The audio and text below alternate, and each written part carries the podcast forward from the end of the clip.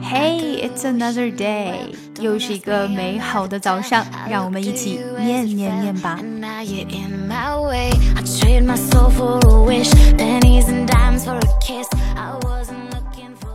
I usually make this with broccolini, which I prefer because it much less notably discolors when hit with lemon juice.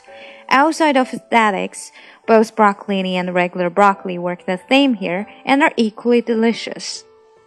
慢速的一遍。 I usually make this with broccolini, which I prefer because it much less notably discolors when hit with lemon juice. Outside of aesthetics, both broccolini and regular broccoli work the same here and are equally delicious.